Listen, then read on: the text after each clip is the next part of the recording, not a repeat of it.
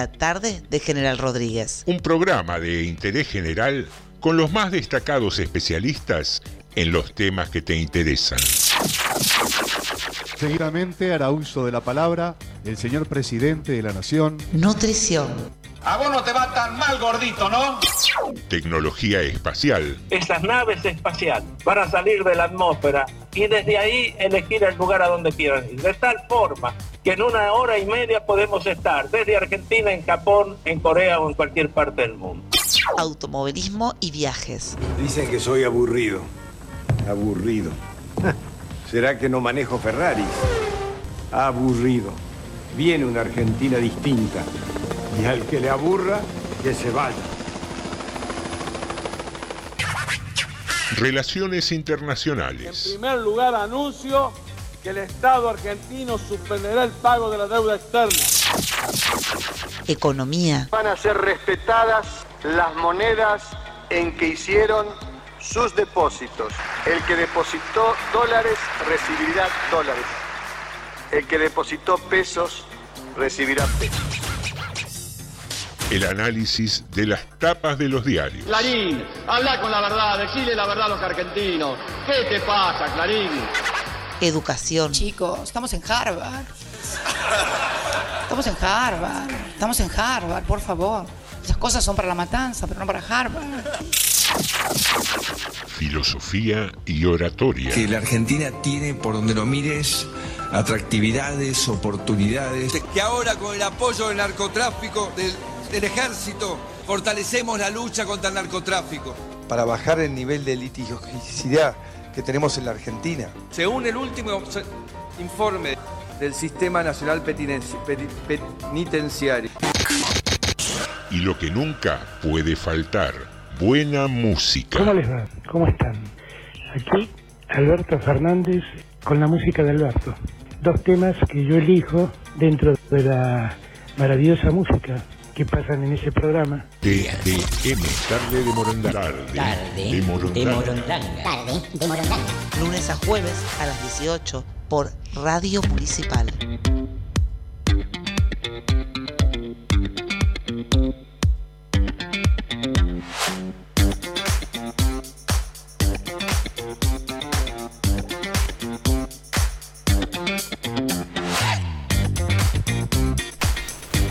Qué ganas de llorar en esa tarde gris, decía el tango, pero no es nuestro caso. Aquí estamos contentos en esta tarde soleada en General Rodríguez.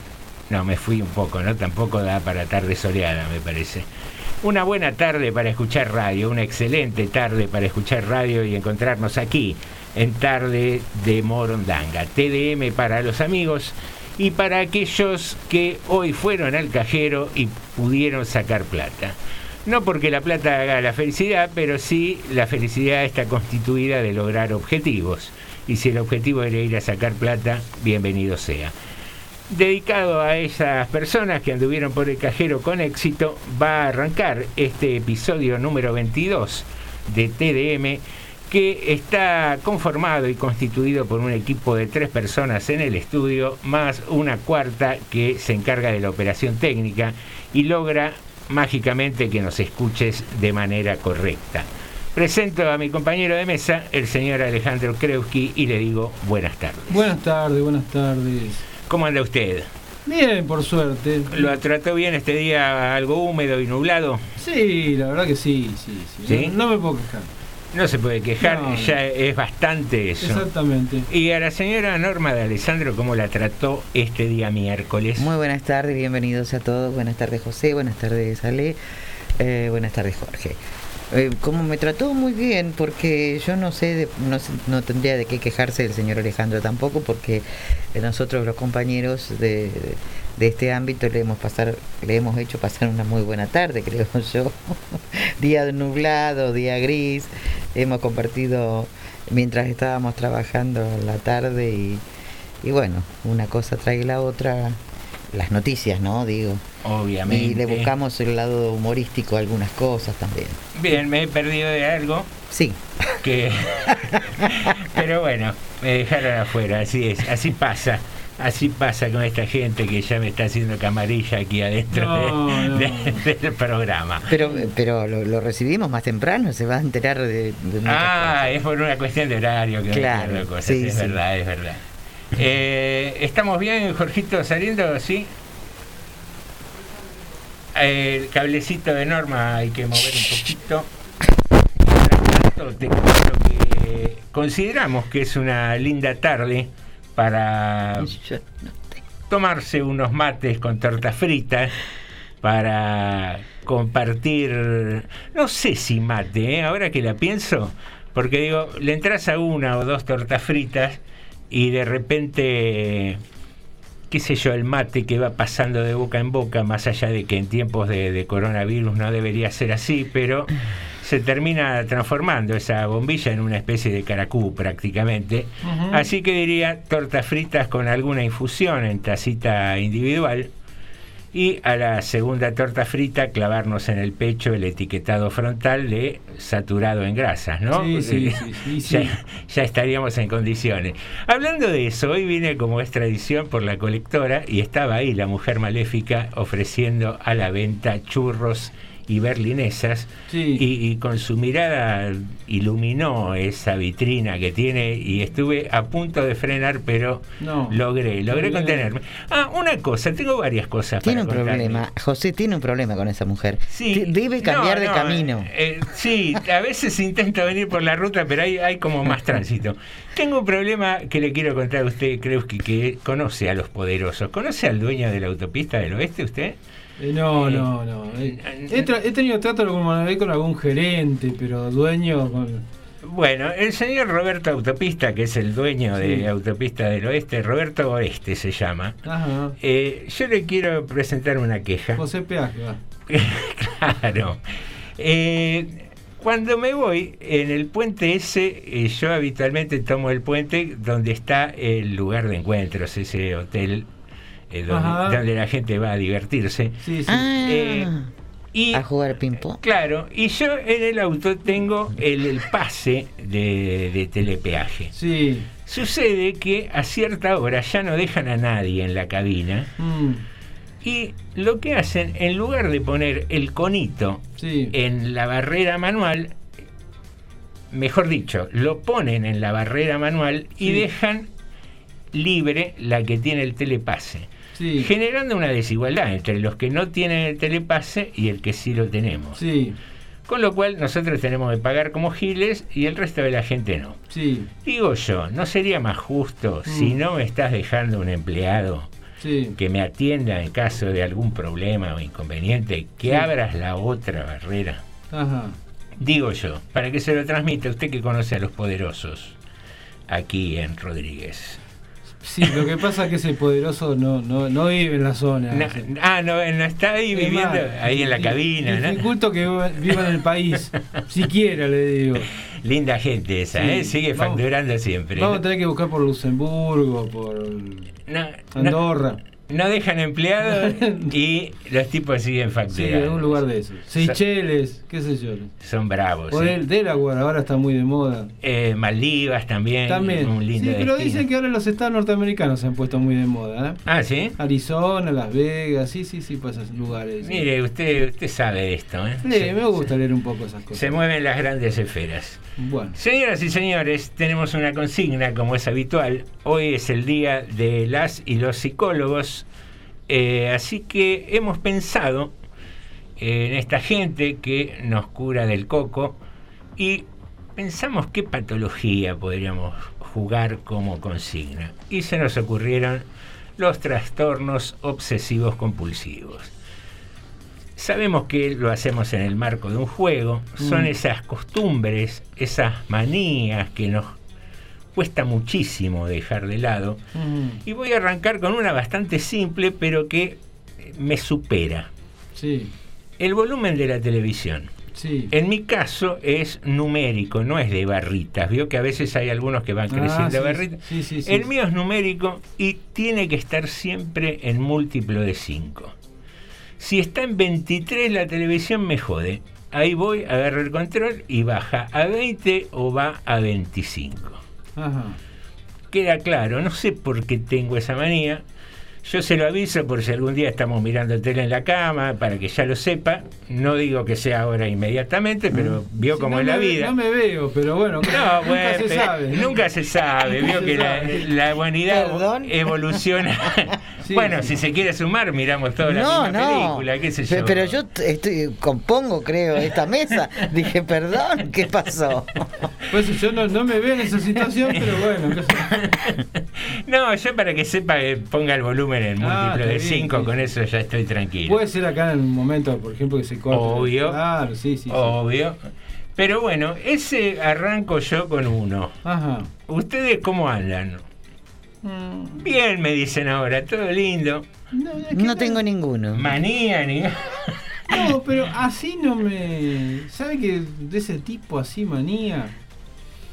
No sé, no sé. Estoy pensando a ver si tengo alguna. Bueno, le doy tiempo. A ver, usted tiene seguro. Sí.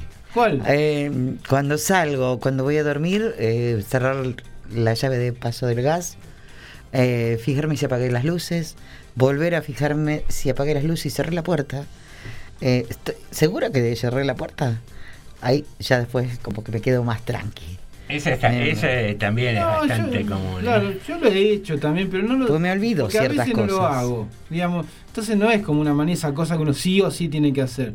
También lo trato de hacer, una, una cuestión de seguridad también, pero no es una cosa que le diría el 30% de las veces me olvido de hacer, por ejemplo. Entonces no entra, me parece. Estoy pensando que a mí una cosa que me molesta, me molesta, eh, son las discusiones. No el debate, las discusiones. Las discusiones, cuando se- cierta situación se pone ya media tensa, me molesta. Y yo le digo, si puedo, me iría. Sí, sí mire puedo. usted.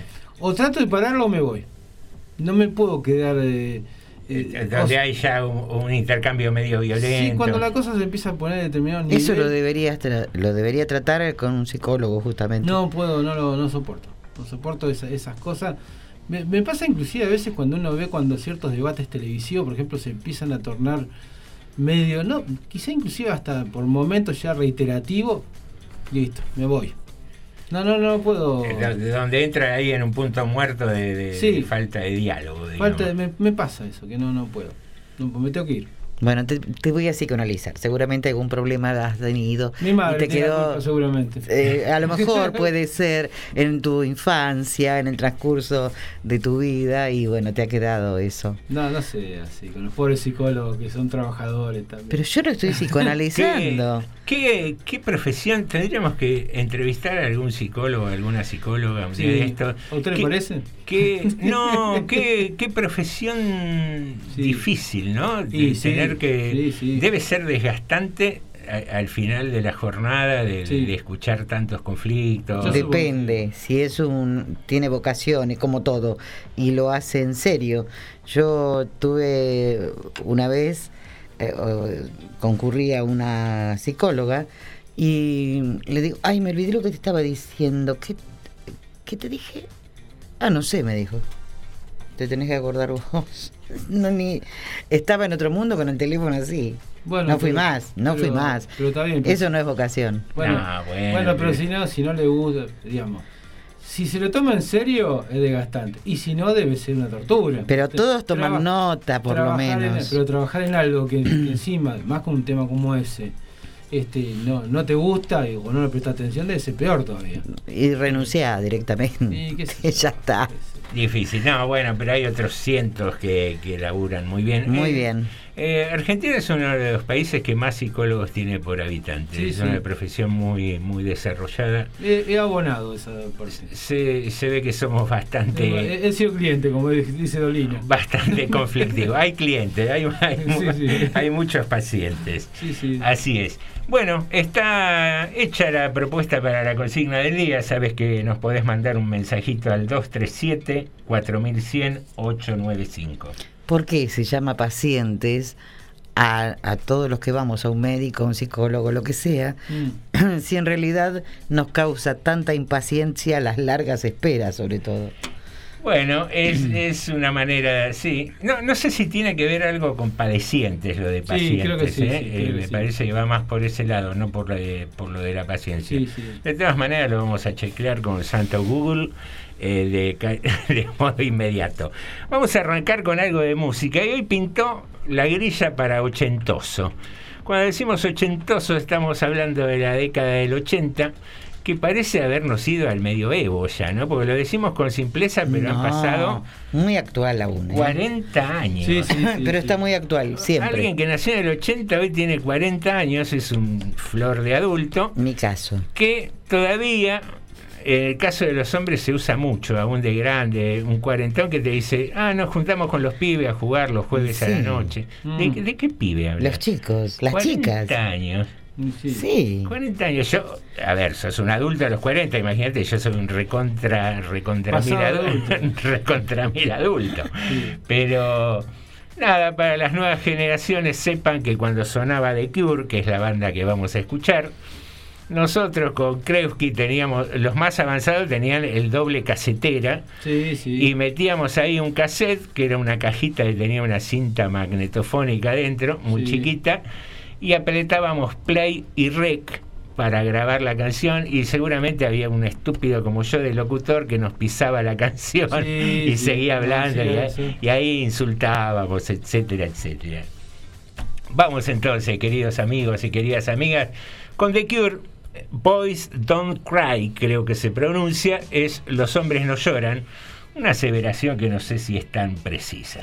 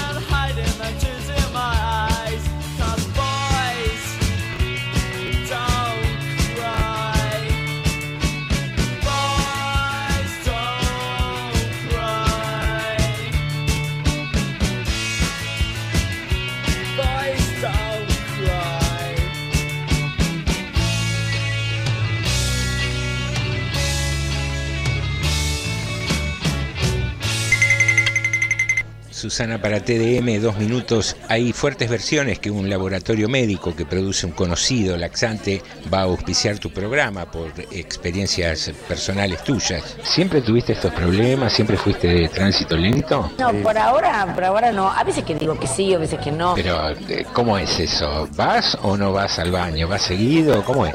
Cuando puedo, ahora los fines de semana. Cuando estoy en el programa menos, porque yo me preocupo muchísimo con de eso, sobre todo cuando viajo. Qué curioso, no sabía que el viajar te modificaba el ritmo intestinal. ¿En el exterior eh, vas mucho? Sí, voy mucho, voy mucho. Sí, acá menos y en Estados Unidos voy todos los días. Me imagino el barandón en tu casa de Miami. Bueno, ya todas las fumigaciones y eso hay que hacerlo siempre en todas las casas porque si no... No te robamos más tiempo y te agradecemos la entrevista. Gracias, chao, hasta luego. Estás escuchando TDM, Tarde de Morondanga. la realidad vista con humor. En nuestra sección Jugando en TDM, debe decirnos en un minuto, sin repetir y sin soplar, Juan Carlos Famosos. Ay, qué difícil. Juan Carlos, un nombre que ya no se usa. A ver, eh, Juan Carlos. Ah, Juan Carlos Mesa. Eh, Juan Carlos Pugliese. Juan Carlos Altavista, Minguito. Eh, Juan Carlos Calabró. Mm, a ver. Juan Carlos, Juan Carlos. Juan Carlos Baglietto. Eh, Juan Carlos Sonetti, el escritor. Eh, eh, Juan Carlos Reutemann. No, Reutemann era Juan Carlos. Eh, Juan Carlos Onganía. eh, Ju- Juan Carlos Bloomberg. eh, Juan, Juan Carlos, el rey de España. Ese vale es de afuera, ¿vale? Estás escuchando TDM, Tarde de Morondanga. Pero probablemente no entiendas mucho, porque acá está el espíritu. Le pongo la canción que sea buenas tardes. ¿Puede poner la de Compoxy Paul me hizo un buen soufflé? ¿Cuál? Compoxy Paul me hizo un buen soufflé. Ya se la pongo.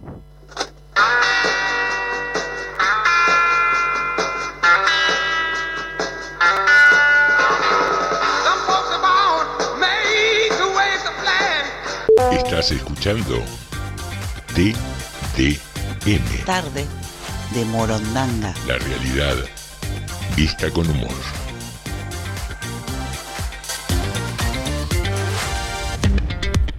Muy bien, aquí regresamos al segundo bloque de TDM, pasados 20 minutos de las 18 con 18 grados 3, una, una tarde algo pegajosa, por qué no decirlo, pero que vamos llevando adelante con charlas, acordándonos de los cassettes, de, de grabar cintas magnetofónicas.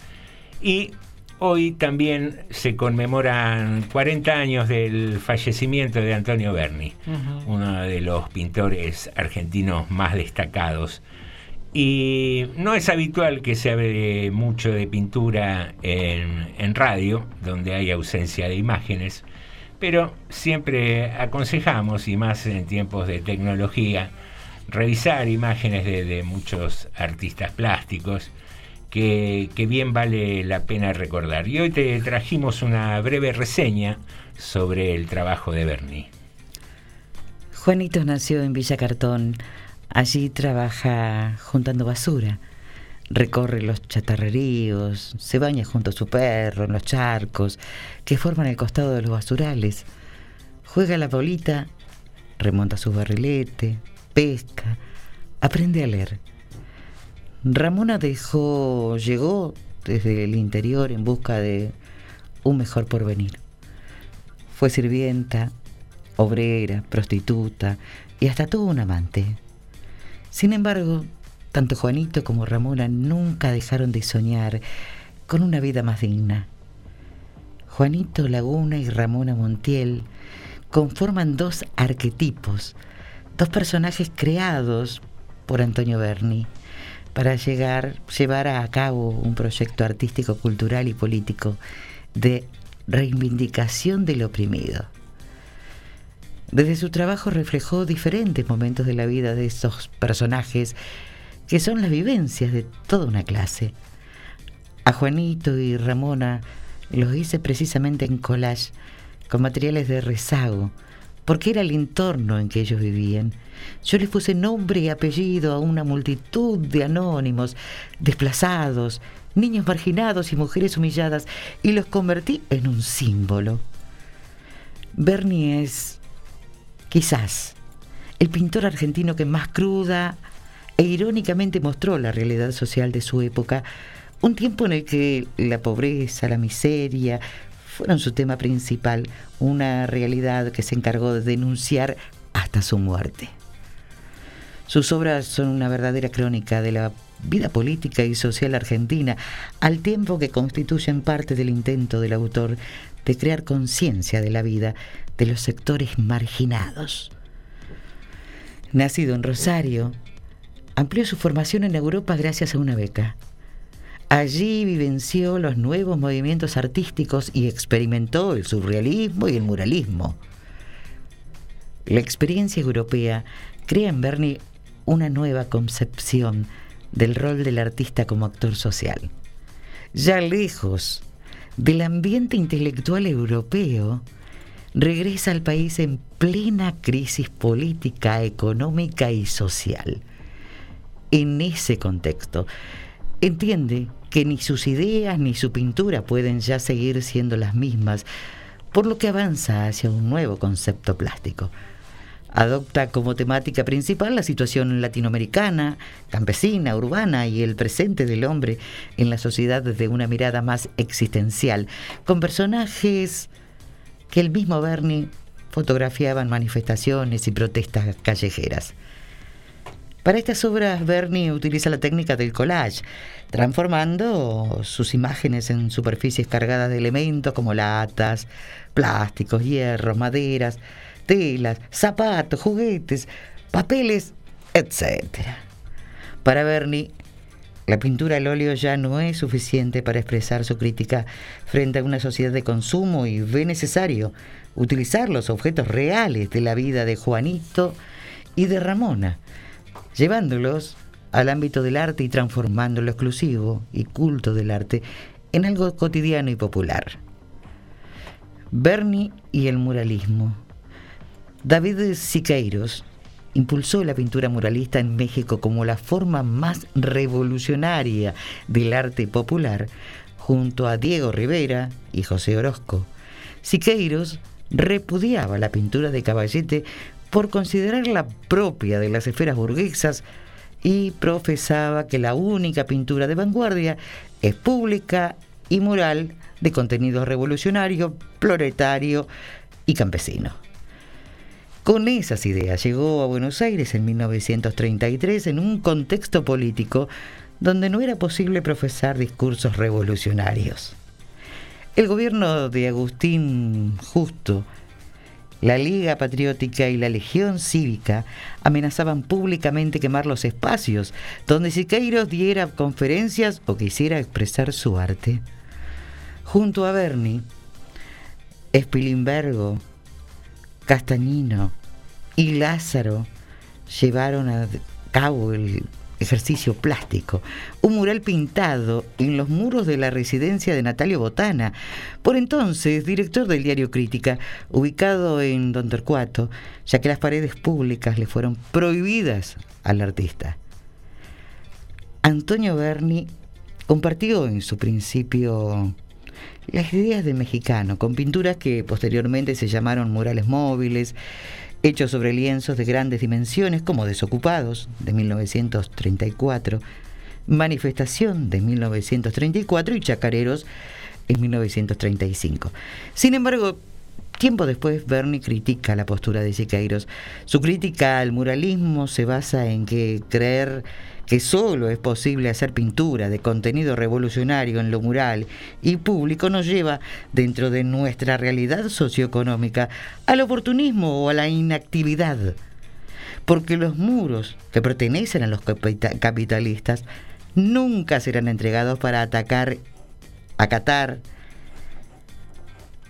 atacar en ellos, con imágenes su sistema. Hoy recordamos Antonio Berni, un retratista de los marginados, un artista que lamentablemente se vuelve actual por la eterna crisis económica de nuestro país. Así es, trajimos hoy un poco de, de la obra, aunque sea así leída, de Antonio Berni. Eh, alternativas hay miles, tenés eh, informática, tenés Google para ver las imágenes de las obras. Si querés ver algo de él en forma presencial, hay obras de Berni en el Museo Malva. Y si querés hacerlo gratis, te vas un día hasta Capital y vas a pasear a Galerías Pacífico, que se ha transformado en una especie de shopping, y allí hay murales pintados por, por Berni. Eh, ¿por qué más allá de, de- conmemorar una fecha de su fallecimiento, hablábamos hoy de, de Bernie especialmente? Por el final de este, de este pequeño informe que, que trajimos y que leyó recién Norma, han pasado 40 años y Argentina sigue con cantidad de gente que sigue estando marginada, que sigue estando sin posibilidades, eh, y son pocos aquellos que se acuerdan de rescatarlos desde lo artístico y, y creo que, que es un, un buen homenaje a Bernie eh, saber que nada, que esos grupos sociales que muchas veces se vuelven invisibles eh, eh, en esta mesa hoy tienen una oportunidad de, de verse o al menos de oírse. Y como cerraba la, la crítica de Bernie hacia el muralismo, eh, decía que los, muros de los poderosos nunca iban a ser cedidos para criticar ese mismo sistema, ¿no? Vemos que esto no cambia desde hace muchos años. ¿eh? Los que tienen poder lo siguen conservando y los marginados cada vez lamentablemente son más. Final de este pequeño informe de Bernie. Me miraba, Sale, no sé si, si querías agregar algo. No, no, no, no, no, porque uno, bueno, no soy precisamente un seguidor de, pin- de la pintura. No, no, yo tampoco. eh. Pero, pero sí, uno puede coincidir con eso, de que si es di- difícil que el mismo sistema te permita a vos en algún momento, este, digamos, hacer tan explícita las cuestiones para criticarlo, ¿no? Y si te lo deja hacer, tenés que ponerte a pensar por qué lo hace. El otro día casualmente estaban estábamos charlando con amigos en casa y estaban dando un documental de, Che Guevara.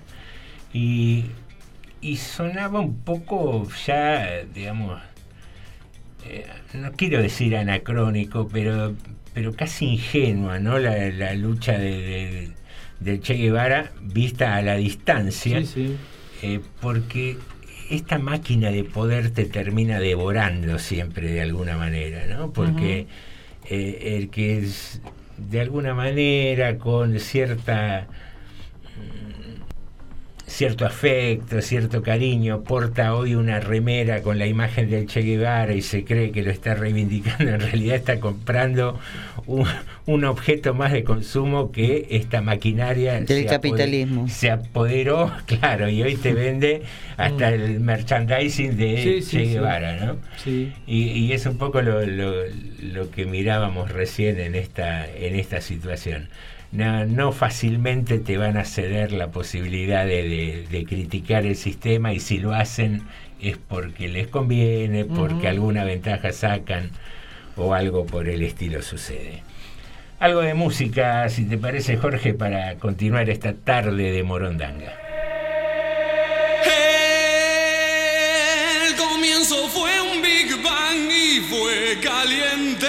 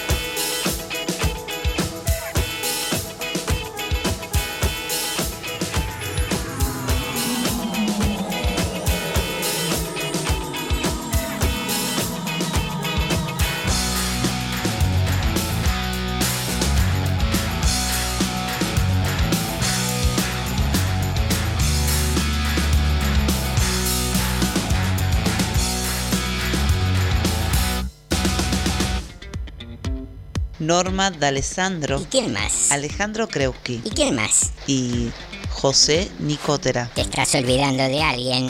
Con la operación técnica de Jorge. Ahora sí, todos juntos hacen TDM. Tarde de Morondanga.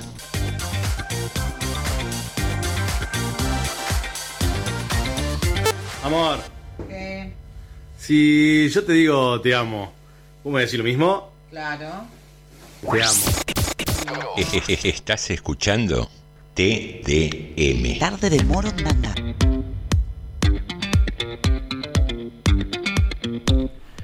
Muy bien, aquí regresamos a TDM y, y seguíamos enganchados con la charla sobre los marginales, sobre los poderosos. Sí, sí. Tenemos mensajes también, ¿eh?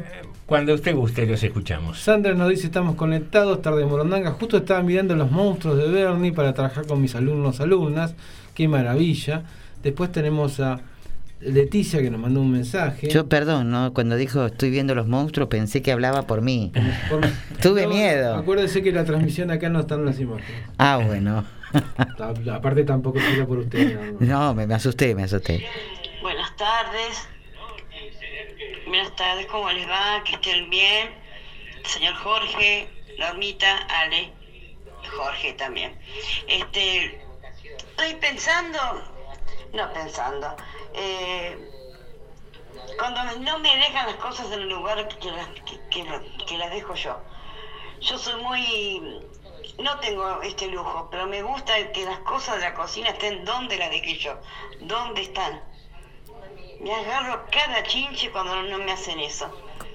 Y, y todo así, con las, cuando me sacan las cosas del lugar, no vuelven a su lugar. A eso me pone mal, mal, mal.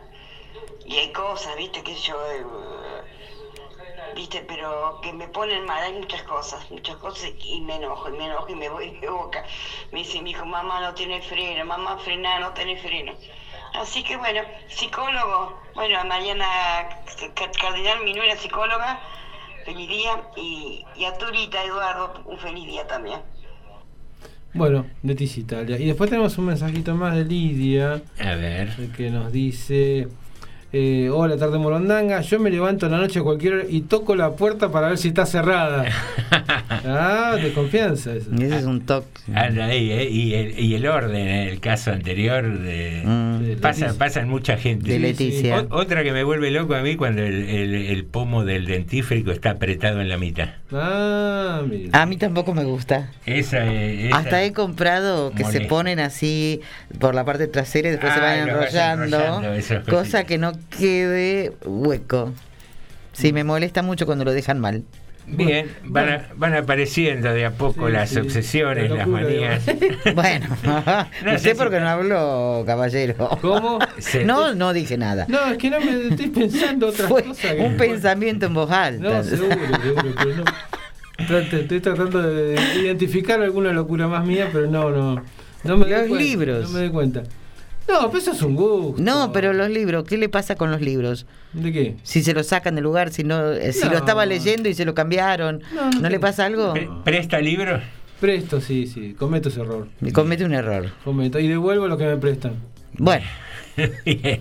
Los dos errores cometo. Eh, está No, bien. no, está bien. No, está- No, dicen las dos clases de tontos y, y soy de las dos. Claro, Dicen dos clases de tontos, los que, que- prestan libros y los que Y los los que lo devuelven. sí. De todas maneras, yo tengo la convicción de que los libros hay que prestarlos, tienen que circular. Sí, porque sí, una sí. vez que uno los leyó, uno puede tener una preferencia de, qué sé yo, vamos a decir, 10 libros que le gustan, que no los mueve ahí de su estante porque los relee y eso, pero el resto, una vez que los leíste, está bueno hacerlo circular. Por ahí no es el mejor negocio para las editoriales, pero me parece que hay por ahí gente que no puede llegar a comprarlo y, le viene bien que, que alguien se los pase, los lea y Yo hago un negocio bárbaro con los libros. Compro los libros, a veces usados, a veces nuevos, y después se termino regalando a un- a alguien conocido que hace ferias. Ah. y vas y te lo volvés a No, comprar. no, tanto no, no, ya sería mucho. Ya demasiado. Ahí sí sería muy obsesivo. Mucha, mucha amabilidad. Bueno, señoras y señores, veníamos hablando estos días de, del marketing en las campañas políticas y ayer sucedió un, un hecho, una declaración de una candidata de Ciudad de Buenos Aires, María Eugenia Vidal, que me llamó la atención y me gustaría que compartiéramos eh, escuchando. Es el audio número, ay, ya te digo, Jorgito, el 13. Perdón, listo, lo tenía, genial. Vamos con ese, así lo, lo escuchamos. Es que no escuchan. No escuchan, no hacen lo que yo hice hoy a la tarde. Irme a tomar café con Samantha, que es una mujer que me escribió por Instagram para decirme, me puse un centro de estética, trabajé 20 años, usé la indemnización para ponerme un centro de estética porque soy masajista y porque soy maquilladora y porque sé hacer uñas. Y vino el 19 y perdí todo. Y estoy buscando trabajo desde ese día. No, escuchan y me dice, no quiero un plan, no quiero una jubilación anticipada, quiero trabajar. Muy bien, ese fue el audio donde María Eugenia Vidal hablaba en una entrevista con Novarecio. Y yo quería remarcar algunos puntos en particular, porque está bueno que cada quien siga al candidato que más le guste, pero lo que siempre proponemos acá es analizar qué dicen los candidatos un poco, ¿no? Y, y hay estos latiguillos de no quiero jubilaciones regaladas, no quiero planes, no quiero esto, no quiero lo otro, que es en eso donde se centra la crítica de la oposición al oficialismo.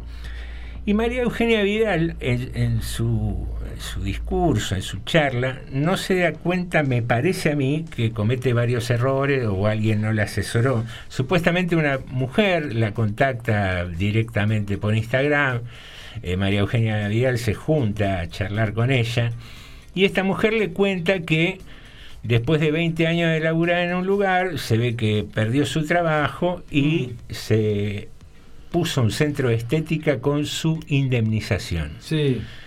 Y en el 2019 vuelve a perder todo porque le va mal y desde entonces está buscando trabajo. Digo yo, si una de las propuestas fundamentales de Juntos es borrar la indemnización, Sí. no estaría mucho en coincidencia con la mujer esta que tuvo la suerte de ejercer los derechos que le dan la ley laboral y cobrar su indemnización. Sí. Y que yo sepa, eh, eh, Fernández asumió en diciembre del 2019, con lo Sí. cual es el último año de gestión de Macri, Sí. donde esta mujer le fue mal y perdió todo. Sí, sí. Entonces suenan, esto es a lo que voy cuando yo siempre digo, tenemos que escuchar y entender qué es lo que están diciendo para separar un poco la paja del trigo, ¿no? Porque cualquier propuesta política siempre puede ser interesante, pero cuando se vuelve contradictoria y tan evidentemente contradictoria, y se transforma nada más que en frases, en, en marketing, en decir, no, jubilación no, eh, indemnización hay que sacarla, impuestos no, que uno empieza a ver para dónde tira la cosa. Eh, Era un audio que quería que, que lo compartiéramos para... este, mientras estaba escuchando, eh, pensé exactamente lo mismo, ¿no? Que estaba eh, contradictoriamente una cosa con otra. Y, pero también veo que muchos políticos se han equivocado de la misma manera. En, el, en el en el afán de la rapidez de, de todo esto de que se vienen las elecciones y hay que eh, recaudar votos, por decir de alguna manera, eh, ya van varios que han cometido el mismo error. Y sí, es un gran error. Sí, sí. Me parece que sí. No sé. Dudo que sea un error. Dudo que sea un error. Primero porque... eh, Pero va en contra, Alejandro. Dudo que sea un error y te digo por qué. Primero porque se me ocurre a mí, ojo, los juegos estoy totalmente equivocado. Primero que eh, tendría que haber habido un periodista que le dijera, pero usted no están en contra de la indemnización. No, no estuvo, no estuvo el periodista. No. No, pues no, no estuvo. Para mucha gente que ni se acuerda, ya que hace una semana o dos esta mujer propuso eliminar la indemnización. Y después, que con esta cosa de que eh, nosotros estamos con los que trabajan y los que no trabajan están con ellos. Son de ellos. Como dijo Espero hoy, los simios, drogados, los kirchneristas, por ejemplo. Esa, esa cosa de formar la otredad del que está enfrente, que es el malo. Pero por otro lado, de paso, con esta cosa inocente del 19, ella habla como el 19, como una cosa externa a ellos. ya, ya no la están adosando. Que, el ulti- que lo último malo de Macri también fue nuestro. Claro, el, el- el peor año de El Macri. peor año de Macri, ya no están adosándolo como que también fue nuestro. Entonces, cuando vos te das cuenta y vos agarras a la gente inocente, gente que a lo mejor el único ratito de política que escuchó fue verlo a Novarecio, porque vino cansada del laburo, del comercio, de la changa, de lo que sea, y entre cosa y cosa puso Novarecio, al, inoce- al inocente o al desprevenido, sí, sí, tiene razón, pobre mujer, quiere trabajar y esta gente no lo deja. Estos tipos son un desastre, fíjate, no dejan trabajar. No se pone a hacer tanta, tanta, de, tanta cosa porque no, quizás hasta no puede por el cansancio. Y el otro, el que es el mm, que está definido ya, no le importa. Ahora, No le discúlpenme. importa este error. Yo les diría, háganse cargo de lo que dice Vidal, porque desde el 10 de diciembre del 19 en adelante ya eran gobierno. Este gobierno, este gobierno está, lo anterior, lo anterior, pero bueno. Desde el 10 de diciembre eran gobierno. Pero el discurso, yo, yo te puedo decir, a nivel, eso vos me decís a nivel nacional, yo te puedo decir a nivel local contradicciones que hay así todos los días, con gente que fue gobernante, y sin embargo habla en algunos casos como si estuviera en el gobierno y estuvieran haciendo las cosas, las buenas, las malas por supuesto son nuestras. Es el discurso político que se trabaja un poco sobre eh, el, el agotamiento de la gente, los problemas, la poca formación política. Pero eso lo hacen todos. ¿eh? La culpa de esto lo tiene el gobierno anterior. Viene el otro, la culpa de esto lo tiene el gobierno anterior. Sí, sí, pero a ver, eh, eso, eso así hacen. eso podría ser un speech de, de campaña de, de hace unos años atrás. Yo lo, lo que veo hoy es, coincido también con lo que decís vos, Ale, ¿no? Eh, Mm. Venimos todos quemados de tratar de ganarte el mango a última hora. La falta de repregunta hace que se establezca una Claro. frase como real. Esto de la pobre mujer que cobró su indemnización. Pero esa, esa misma persona que está diciendo la pobre mujer que Sí. puso su emprendimiento gracias a un derecho que yo quiero sacar hoy, Mm. eh, ahí juega la contradicción. Sí. Y ahí, ahí digo que a veces entiendo que estamos cansados, que, Mm. que estamos saturados de política, pero que, que tomemos el mínimo esfuerzo de separar sí. un poquito Yo la paja del vos, eso, Diga- digamos, no compremos, no es un producto un político. No. No, no, no tiene que ser un lindo spot publicitario, no deben ser tres, cuatro frases, seguridad, trabajo, esto, lo otro. No, explícame cómo. ¿Y por qué vos me decís ahora que querés hacer esto y por otro lado te comprometés Nadie a, lo explica. a- a no aumentarle ningún impuesto? Debería haber un periodista ahí. Bueno, discúlpeme. Sí. Pero ustedes creen que Novarecio Mm. no, no le repreguntó porque no sabe. Bueno, porque es parte del circo.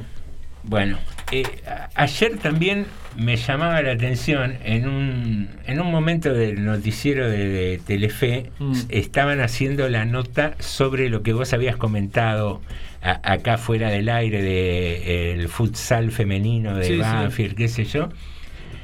Y no sé cómo Cristina Pérez termina enganchando el tema este deportivo con el tema de la falta de principios, que los chicos no fueron eh, al colegio y ahora les regalan un viaje de egresado. No sé, te juro que me mareó cómo llegó a esa conclusión Sí, sí. de un tema deportivo.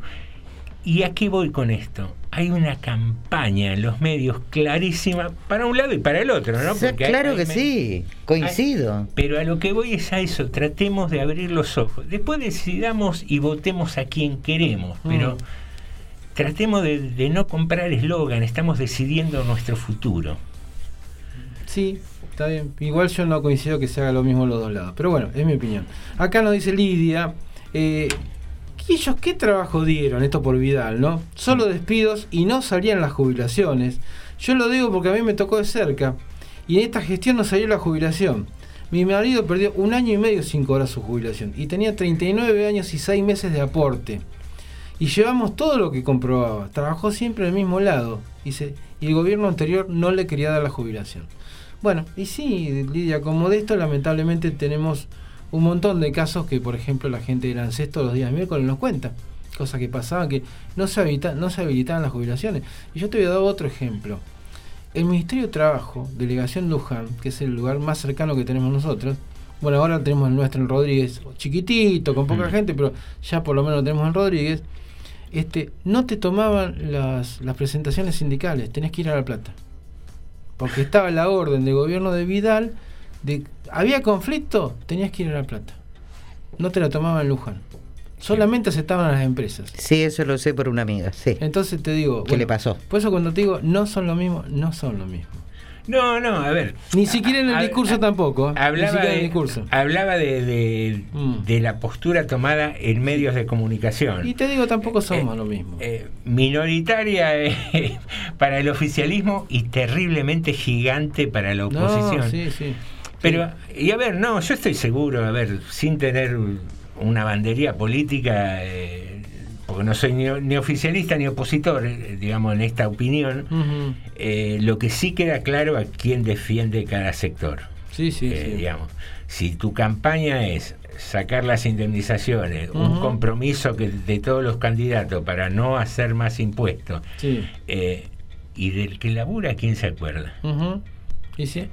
A ver, yo creo que tenemos que remover la cultura esta del empresario generoso que da trabajo y, y que quiero flexibilizar un poquitito el régimen laboral Mm. porque yo doy trabajo. Mm. A ver, decime quién empresario gigante, mediano o microemprendimiento Mm. da un empleo que no necesite. Sí, no conozco yo. No existe. No, no. No. Como un empleo que no necesite. Claro, a ver, yo contrato a alguien porque de generoso que soy, porque digo, No. hay, hay gente con poco trabajo, voy a, No. voy a generar No, un o empleo. sea, a veces o lo empresas- contrato porque lo necesito Porque dentro lo de mi rendimiento comercial. A veces en las empresas lo que hay es la relación, porque eso también, por eso digo, tampoco todos los empresarios son iguales, lo hemos hablado hace un ratito, Sí, por no, ejemplo. seguro. No es lo mismo Pergolini haciendo de empresario que Juan Fera o, digamos, siendo haciendo empresario. Digo, yo he conocido también empresas eh, que el propietario a lo mejor, por distintos motivos, a lo mejor este, sigue manteniendo a una persona trabajando por más que esa persona ya no le rinde como le rendía antes, por una cuestión de, de muchos años de trabajo, y hasta que puede la aguanta, la sigue sosteniendo. El hombre seguramente si lo despide y contrata a otro más joven le rendiría el doble, y sin embargo lo sigue teniendo. Casos así yo conozco muchos. Sí, eso es respeto a quien te dio tanto, ¿no?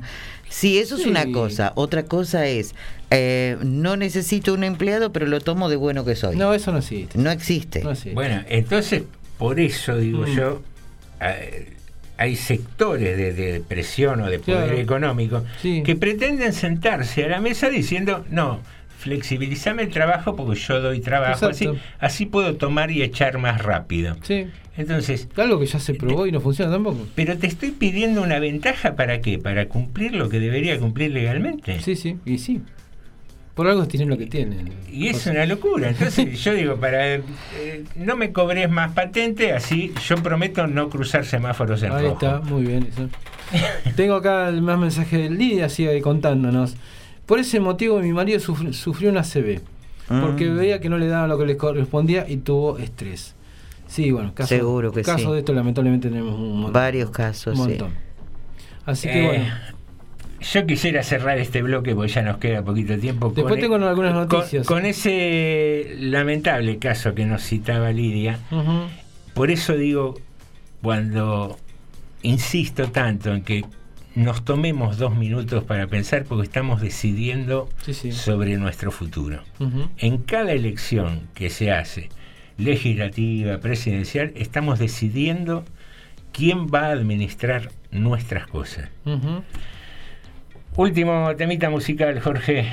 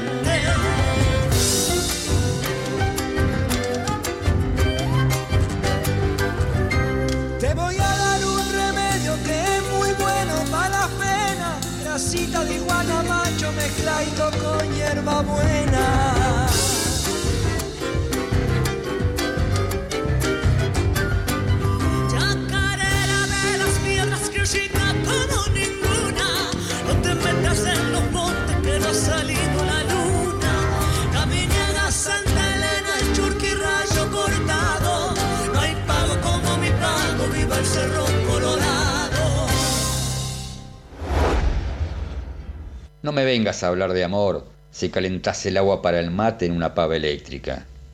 O le pones poco relleno a las empanadas. No me des un seminario de solidaridad si cuando llueve caminas del lado de los techitos y tenés paraguas. Si te subís al colectivo lleno sin sacarte la mochila de la espalda. No sé qué te pasó de chiquita. A mí tampoco me fue bien. Pero el presente no tiene la culpa si no te empujaban en las hamacas. O si tus abuelas no te enfriaban el mate cocido pasándolo de una taza a otra, viendo cómo el calor se deshacía en humo. Yo no sé decirte quiero, pero pongo la pava al fuego y estoy al lado, abriendo a cada ratito, mirando para que no hierva. Y no que sea el ejemplo, más bien soy el etcétera en la vida de cualquiera. Pero imagínate que esto es todo lo que tenemos, una larga enumeración de días. No te escudes en el marketing de lo que pasará así o de lo que pasa después de la muerte. La vida está más acá y el infierno y la salvación se esconden en lo cotidiano. Texto Verónica Peñalosa. Voz Daniel Batalov. No dejar de cuidarse. Vayan y vacúnense. Yo no me siento bien. Vayan y vacúnense. Todas las vacunas alivian. Soledad, yo me enamoré, me contagié. Por favor, vayan y contagien. Vayan, perdón. Y yo no me siento bien. Me enamoré, me contagié. Vayan y vacúnense. Eviten el contagio. Eviten el contagio. Es necesario que lo hagan. Estás contagiando, perdón, estás escuchando. Tarde de Morondanga.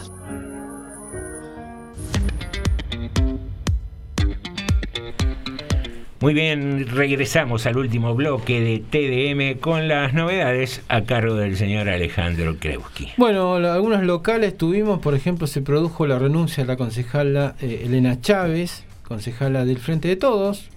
Elena Chávez es la esposa de Felipe Solá, quien era canciller hasta hace poquito días en el gobierno nacional. No tengo todavía los- el texto de la renuncia, creo que aduce motivos personales, que es lo más probable. Eh, hoy hablábamos precisamente a la mañana de este tema, donde, eh, digamos, estuvo yo lo- hay gente que fue muy crítico con ella, que venía poco, hay otros concejales que han venido mucho menos, no importa en este caso. Eh, ha estado, las sesiones que tuvo que estar estuvo, las algunas de comisión que tuvo que estar que estuvo, no tuvo mucho, mucho más trabajo legislativo, eso también es cierto, no sentía el cargo, es más, en algún momento que fue un mes intenso de concejalía, el, el frente tuvo que agarrar y pedirle, tomate una licencia que va a ir otra concejala en tu lugar, la que le seguía, que fue la que trabajó ese mes, digamos, fuerte en el consejo, hasta que volvió ella. Eso pasó. Bueno, así que dejó, dejó la, la concejalía y bueno, asumió una conocida mía, Claudia Guerra, la directora de educación, asume en su lugar para completar el mandato. Bien. Así que supongo que Claudia Guerra no me dijo todavía, pero supongo que va a renunciar a la dirección de educación, como, como debe hacerlo, es eso está así de, cajón, ¿no? Ese tema. Bueno, veremos cómo, cómo queda el bloque. Supongo que las autoridades del bloque van a seguir igual, las, las del Consejo también, esta renuncia no cambia más que esto. Pero bueno, vamos a ver ahora cómo el- dentro del consejo, dentro del bloque del, del Frente Todos, que es un bloque bastante heterogéneo por las distintas corrientes que tiene. Igual el de Juntos, de Juntos no tanto hoy en día, porque ya se está homogeneizando un poquito, pero el del eh, Fre- Frente de Todos es bastante heterogéneo. Veremos qué pasa, ¿no? ¿Cuántos concejales componen el Consejo Deliberante? 20, 20 concejales. 20. Son 11 del, Del Frente de. Todos, eh, tiene 5 de un bloque de Juntos que se va a achicar bastante, porque es el bloque que perdió la interna dentro de Juntos, y 4 el otro bloque de Juntos. Bien. Así que, que ese es el que se va a engrosar bastante. Bueno, eso un poquito la- la- la- el tema legislativo. Mañana hay sesión de Consejo Liberante. Me dijeron que no hay tantos temas y no son tan importantes, por lo cual es probable que como buen año electoral eh, esta será la última lesión- eh, sesión antes de las elecciones. Es lo más probable que siempre ocurre esto. Para los que se quejan habitualmente, le digo, siempre pasó. Año electoral, por lo menos el mes anterior a las elecciones, se baja muchísimo, les conviene a todos. Así que bueno. Y después otro tema político que ocurrió a nivel local. Ayer hablábamos del caso de la, la lista del Partido Republicano Federal, de Guillermo Moreno, que, que Guillermo Moreno no pasó el uno y medio para las generales. O sea que lo que había quedado casi como una boleta local. Claro. Bueno, y uno de los dirigentes, digamos, Rosana Alerte, que la candidata se quejaba de que al final no le iban a dejar participar. Por el otro lado, em, Florencio Cubar, que este que es eh, el, el hermano del exintendente, pero que políticamente nunca se llevaron bien, están distanciados, por lo menos lo que parece, este que es el apoderado y el referente de este sector. Bueno, ya había dicho que él no iba, y no de esa lista, lo más probable que no se presentara por una cuestión, de, entre otras cosas, de dinero. Hacía falta 200 mil pesos para las boletas y un montón de plata más. Bueno, hoy se conoció que Rosana Alderete ya sacó un comunicado diciendo que no va a no va a su boleta a las elecciones. Ya confirmó. Ah, confirmó que no se presentan. Confirmó que, bueno, allá de sus intenciones que tenía hace dos días, se habrá, se habrá puesto a sacar la cuenta de lo que necesitaba, se ha dado cuenta que no había ayuda que necesitaba, que la que tenía. Entonces dijo, bueno, no voy a elecciones en esta Digamos, no, va- o no sé si creo que su boleta ya no va a estar.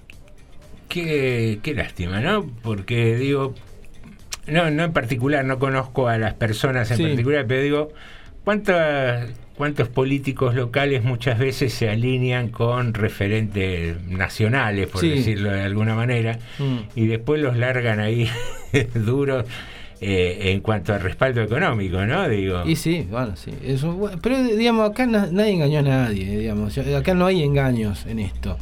Eh, cuando se hablaba al comienzo de bueno que iba esta, esta, li- esta lista que se podía presentar quizás por otro partido tranquilamente, porque tampoco es que se conocen hace tanto tiempo. No es que esto, eh, eh, ni, ni Rosana Alderete, que era la primera participación política que tenía, ni Florencio Cubar eran de hace un- mucho tiempo de, de Guillermo Moreno. Simplemente fue un acuerdo electoral Claro, que no- claro, se rompió porque no, no, no fructificó, digamos, claramente.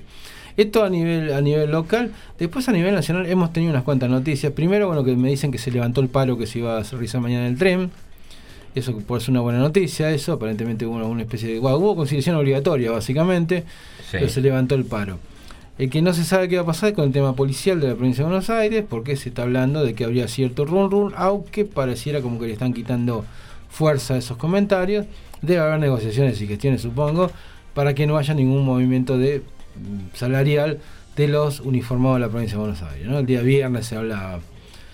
Eh, bueno, con la llegada de, esto un poquito en lo nacional, con la llegada de Feletti a la Secretaría de Comercio, se está hablando de hacer un acuerdo con los empresarios de 900 productos, ampliar la cantidad de productos y que los precios se mantengan hasta enero. Veremos. ¿Qué dicen los empresarios? Todo ha- esto? hablamos con los poderosos. No va a ser la primera vez que se hacen todo acuerdo y no va a ser la última que no se cumple. Veremos qué pasa. No, o que no aparecen en las góndolas. Por eso te digo, el tema es así. Por otro lado, bueno, tres cosas judiciales. Una lo imputaron y tiene que ir indagatorio Hernán Lombardi. El ex secretario de vocero, si no me equivoco, creo el último cargo que tuvo en el gobierno de Macri, pero que había tenido varios cargos en el gobierno de la Alianza, por ejemplo, ¿no? El fallido gobierno de la Alianza que terminó ya en el año 2001. Bueno, él estaba en ese momento en Parques Nacionales. Yo no me acordaba de este tema. Ah, Y terminó imputado y tiene que ir a indagatoria por la compra, bastante complicada de explicar la compra, de un predio que se pagó, pero nunca el Estado recibió. Ah, un millón y medio de dólares más o menos, ¿eh? estamos hablando. Unos pesos. Una ahora, monedita. esta causa del año 2000. Recién ahora lo van a llamar indagatoria. Es- La justicia no puede ser así. No, es justicia. Seguramente no. Otro caso de justicia, y después eh, tenemos algunos colegas que hablan que no existe el lofer, ¿no? No, no existe esta, esta extraña conjunción entre justicia, medios y empresarios. Bueno, eh, se cayó la denuncia contra el ex procurador Alejandra Gil Carbó. Se terminó de caer porque no había elemento con que sostenerla. Después de 5 o 6 años, que tuvo en vilo a una familia Sí. denunciada sin pruebas, que la justicia en vez de cerrarla porque no tenía pruebas, La estiró, estiró. estiró, estiró, estiró hasta que ya Que no en los medios de comunicación dieron el teléfono particular. de- Exactamente. Pero no, pero uno dice TN y Clarín, no, perfil, que supuestamente se la dan de que ellos no están en la grieta. Bueno, también daba los teléfonos de la familia de Gil Carbó, que se cansó, que tuvo que terminar renunciando porque la presión que había contra la familia fue muy, muy feo todo eso que pasó. Bueno, pero no, no existe el FOR, ¿eh? No esa cosa, esa, tri- esa triada de medios empresarios y poder judicial no existe según algunos colegas. Algunos inclusive que tenemos un programa acá, ¿no? para ellos no existe. Es raro. Y la última, una curiosidad. Descubrieron que hay una, una sociedad que se llama Sociedad de Acción Simplificada, que es un invento que se hizo en el Poder Judicial de Capital, junto con lo que es la Inspección General de Justicia de Capital, que es un organismo bastante raro que quiso armar también don Mauricio, para hacer un poco el trabajo que hace la Inspección General de Justicia a nivel nacional, que es la que permite validar las sociedades, los controles, Sí, que sí. no siempre hará el trabajo como tiene que hacer seguramente. Inventaron una forma judicial nueva, que era esta, ¿no? La sociedad de acción simplificada, tipo si fuera como sociedad anónima, CRL, pero con muchos menos requisitos. Bueno, encontraron que los monos, los, los narcotraficantes de Rosario, lavaron gracias a esta sociedad de acción simplificada 1.200 millones de pesos. Ay, qué lindo. Es que tienen tan poco control estas sociedades, tan pocos requisitos se piden, que vos ahí metés cualquier cosa. Se sabía que esto iba a pasar. Bueno, no debe ser un error, supongo. Cosas que pasan en la Argentina. Pero la justicia, si es pareja, no es rigurosa. Puede, pueden pasar tantas cosas debajo del, del manto de la justicia, tantas cosas. Y pasan. Pasan. Pero no, son, no, no pasan por casualidad, seguramente. Bueno, así que estamos. Estas son las noticias que tengo para el día, para comentar el día de hoy. Muy bien, queridos amigos, queridas amigas, reiteramos siempre lo mismo, pensemos, despertemos un poquitito, analicemos, no nos escudamos en, que no, que es complicado, que... Hoy, hoy pensaba en una publicidad que hay del Banco Nación que estableció un simulador para que los mayores se acostumbren a manejar el home banking y, Sí, sí. y el cajero y, y eso sucedía mucho en la durante la pandemia, ¿no? Digo de de no tomarnos determinados esfuerzos. Uno dice, "Eh, pero una persona de 70 años manejar eh, informática. Pero cuando vino informática argentina, esa persona tenía 50. Ujú. Entonces digo, a veces hay que. No, no hay que quedarse sentado y decir, no, no, no, no entiendo. Busca a alguien de confianza, una sobrina, un sobrino, un nieto, un primo, alguien que te explique, que te despierte. No, no cualquiera, obviamente, porque cualquier desconocido no. De hecho, hay mucho garca suelto, están los dueños de Vicentín, que por ejemplo estafaron al, Sí, sí. al Banco Nación con 350 millones de dólares, no le vas a pedir a ellos precisamente que te expliquen cómo usar tu cuenta, pero nada, movamos un poquito las neuronas, pensemos, analicemos y, y no nos quedemos. Ese es el, el mensaje bastante reiterado, pero necesario. Damas y caballeros, en esta tarde nublada, Norma, Alejandro y José te decimos hasta, mañana. Hasta mañana. Hasta aquí llegamos. Se terminó Tarde TDM. Tarde de Morondanga.